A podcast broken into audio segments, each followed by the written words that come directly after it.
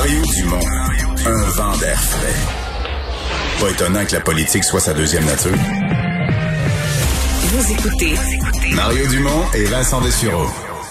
C'est un sujet qui m'intrigue et me fascine, le lien entre le président Trump, euh, c'est quelque chose que j'ai déjà dit en honte, qui n'est pas un homme religieux euh, du tout, euh, qui l'a jamais été dans sa vie, c'est son droit, là, c'est un droit fondamental, euh, mais qui, pour devenir président, s'est rendu compte qu'au Parti républicain, il faut s'affilier avec le monde religieux et qu'il l'est devenu. Est-ce que c'est une conversion ou de l'hypocrisie? Là, on pourra en discuter longtemps.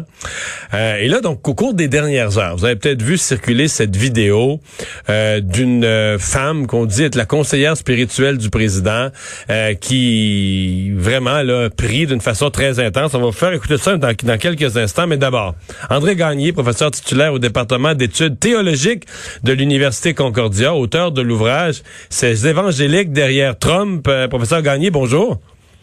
Bonjour. Vous l'avez vu cette vidéo de prière? Oui, oui, puis j'en ai. Il y a bien du monde qui m'ont posé des questions, justement. on va, on va, avant que vous nous en parliez davantage, on va l'écouter. J'avertis nos, nos auditeurs, c'est intense. Strike and strike and strike and strike and strike and strike and strike and strike and strike and strike until you have victory. For every enemy that is aligned against you, let there be that we would strike the ground, for you will give us victory, God. I hear a sound of abundance of rain. I hear a sound of victory. I hear a sound of shouting and singing. I hear a sound of victory. Alors, elle entend le, le son de la victoire, professeur Gagné. Qu'est-ce qu'on dit de ça? Ben écoutez, euh, il y a une chose qui est claire. Euh, Paula White Kane, elle est, euh, elle est dans son église. Hein. Ça veut dire que c'est vraiment pour euh, les gens qui sont là. Et c'est certain que les gens qui ne font pas partie de, de ce genre de groupe, c'est assez étonnant. Mais ce qu'elle fait, et elle l'a fait tout au long de la présidence euh, de, de Donald Trump, en fait, euh, et dans des rassemblements euh, partisans, là elle est en, elle s'engage dans ce que nous appelons une prière de combat spirituel. De combat spirituel. Oui, exactement. Essentiellement, dans la vision du monde de ce genre d'évangélique, hein, que Paula White a fait partie d'une frange de l'évangélisme américain euh, qu'on pourrait qualifier de néo-charismatique pentecôtiste. Ils ont, pour certains d'entre eux, une vision du monde assez dualiste où les croyants sont engagés dans un conflit avec des forces surnaturelles du mal, des forces invisibles, hein, le diable, les démons. Et ces forces ont un impact sur la réalité sociale de tous les jours et même sur la réalité politique. Et c'est exactement ce qu'elle fait. Dans cette prière, elle clame la victoire dans le nom de Jésus, et aussi, un peu plus loin dans, le, dans la prière, elle fait appel à une armée d'anges venant de partout à travers le monde, hein, dans le monde surnaturel. Pour sauver Donald pour Trump. Aider, justement, pour aider, pour sécuriser l'élection de Trump. Ça, c'est une vision du monde euh, qui est une vision de combat spirituel.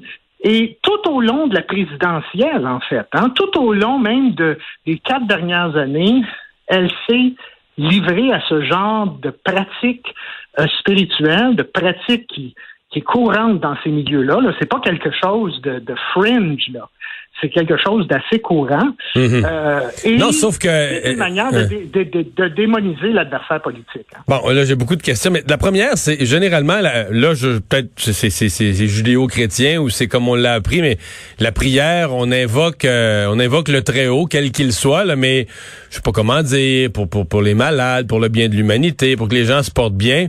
Là, euh, c'est une élection démocratique, on compte les votes, il y en a un qui en aura plus que l'autre. Vous en vertu de quoi la victoire de Trump, en vertu de quoi le, le, le, très haut, lui là, la victoire de Trump, ça l'empêcherait de dormir, euh, que, la, que, la, démocratie n'est pas en, simplement entre les hommes, parce que généralement, mettons, dans, dans la plupart des religions, on se mêle pas nécessairement de, de, de, de, politique. Là. On va prier pour le, que la, la santé de tout le monde, le bien-être de tout le monde. C'est une prière, ça, très axée politiquement. Oui, oui, tout à fait. Parce que pour eux, le, justement, le monde spirituel a des incidences dans la vie courante de tous les jours. Donc les démocrates, ah, c'est le mal, cela. Et, et, et, écoutez, la, la, la chose, et c'est ça que les gens comprennent pas, puis c'est normal parce que ça fait pas partie peut-être de notre monde, mais vous allez retrouver, ils vont vous référer des passages bibliques, là avec ce genre de, vision du monde qui légitimise justement ce genre d'action-là pour eux, selon leur interprétation euh, de la Bible. Et c'est ce qu'elle ce qu'elle met de l'avant ici. Il faut pas oublier aussi que pour euh, ceux qui ont soutenu Trump, hein, ces évangéliques euh, derrière Trump, surtout la, la frange néo-charismatique pentecôtiste, Trump est perçu comme étant un choisi de Dieu, un oh élu de Dieu. Hein? On le compare à des figures, même dans la Bible, on le compare au roi Cyrus, qui était un païen en passant, qui est un païen qui a vécu au sixième siècle avant notre ère, et que Dieu, dans la Bible, s'est servi de ce roi païen pour libérer le peuple juif de sa captivité. Et Dieu peut se servir de quelqu'un comme Donald Trump, et c'est ce que vous disiez. Ça, ça réconcilie un peu avec ce que je disais, qu'il n'est pas lui. C'est bon, on s'entend, vous êtes d'accord avec moi que c'est pas un homme religieux. Si vous regardez sa biographie jusqu'à son entrée en politique, on parle pas d'un homme religieux, là. Ben, c'est pas l'impression qu'on a. Hein? Même il était même pro-avortement, il était pro-libre choix, il était... Oui, oui, oui. Avant ça, il y avait des positions qui, qui, allaient complètement à l'encontre de, de, de, la vision du monde de ces groupes-là. Mais en même temps, récemment, euh, euh, Trump a, toujours été associé à l'Église presbytérienne. Bon, ben, il n'était pas pratiquant, mais c'était un presbytérien. Mais récemment, étonnamment, peut-être à peu près une semaine ou deux avant les élections, il s'est finalement déclaré un chrétien non dénominationnel. On lui a posé la question, il s'est déclaré chrétien non dénominationnel. Ça, c'est payant électoralement. Là. tous les chrétiens sont de bonne humeur avec ça. Là. ben oui, ceux qui le soutiennent, ça fait partie justement de la frange d'évangéliques qui le soutiennent. Mais est-ce que c'est les mêmes franges? Euh, euh, j'ai même plus vos mots. Là, euh, néo euh, charismatique, pentecôtiste. Euh, les preachers, là je parle de ce que je connais pas parce que j'étais enfant, mais tu sais quand on était jeune, on ouvrait des des preachers, Rex Sombard et autres, là, très très très charis très charismatiques. On parlait même pas l'anglais, puis on les écoutait juste par la, la musique de leur voix hypnotisait quasiment. C'est c'est ce genre de preacher là. là. Oui, c'est exactement cette frange là. Et il faut, faut comprendre là, que le néo-charismatique euh, cette mouvance néo-charismatique pentecôtiste, là, dans le monde du christianisme mondial en ce moment, c'est la frange qui a la plus importante croissance au monde. Juste aux États-Unis, bon, aux États-Unis, il y a 110 millions d'évangéliques. Ça, c'est un ça, ça c'est le tiers de la population américaine en 2020. De ces 110 millions, 41 millions sont de, confession néo-charismatique pentecôtiste dans la, dans la frange évangélique. Si on inclurait, bien sûr, les catholiques euh, néo-charismatiques et, tout ça, ça nous, ça nous amène à 65 millions. Mais dans le monde, dans le monde en ce moment, cette frange, toutes dénominations confondues, il y a 645 millions de néo-charismatiques pentecôtistes dans le monde. Et en 2050, les prévisions sont au-delà d'un milliard. Ouais. Qu'on comprend aux États-Unis quand même euh, leur importance électorale, leur poids électoral qui, qui, est bien, qui est pas banal du tout, là. Non, non. Euh, c'est évident que n'importe quel candidat à la présidence doit prendre sérieusement en considération le poids religieux.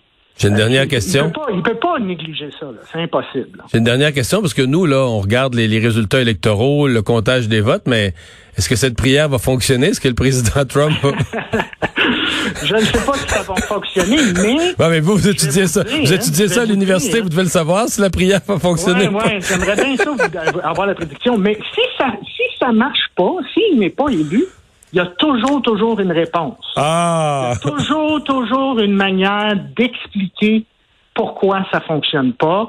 Euh, bon, dans mon livre, j'en discute. Tout ce qu'elle a discuté, là, justement, tout ce qu'elle a fait dans cette vidéo, là, le troisième chapitre de mon livre est complètement dédié à ça.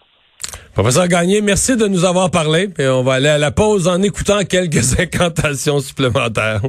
Strike and strike and strike and strike and strike and strike and strike and strike and strike and strike until you have victory. For every enemy that is aligned against you, let there be that we would strike the ground, for you will give us victory, God. I hear a sound of abundance of rain. I hear a sound of victory. I hear a sound of shouting and singing. I hear a sound of victory.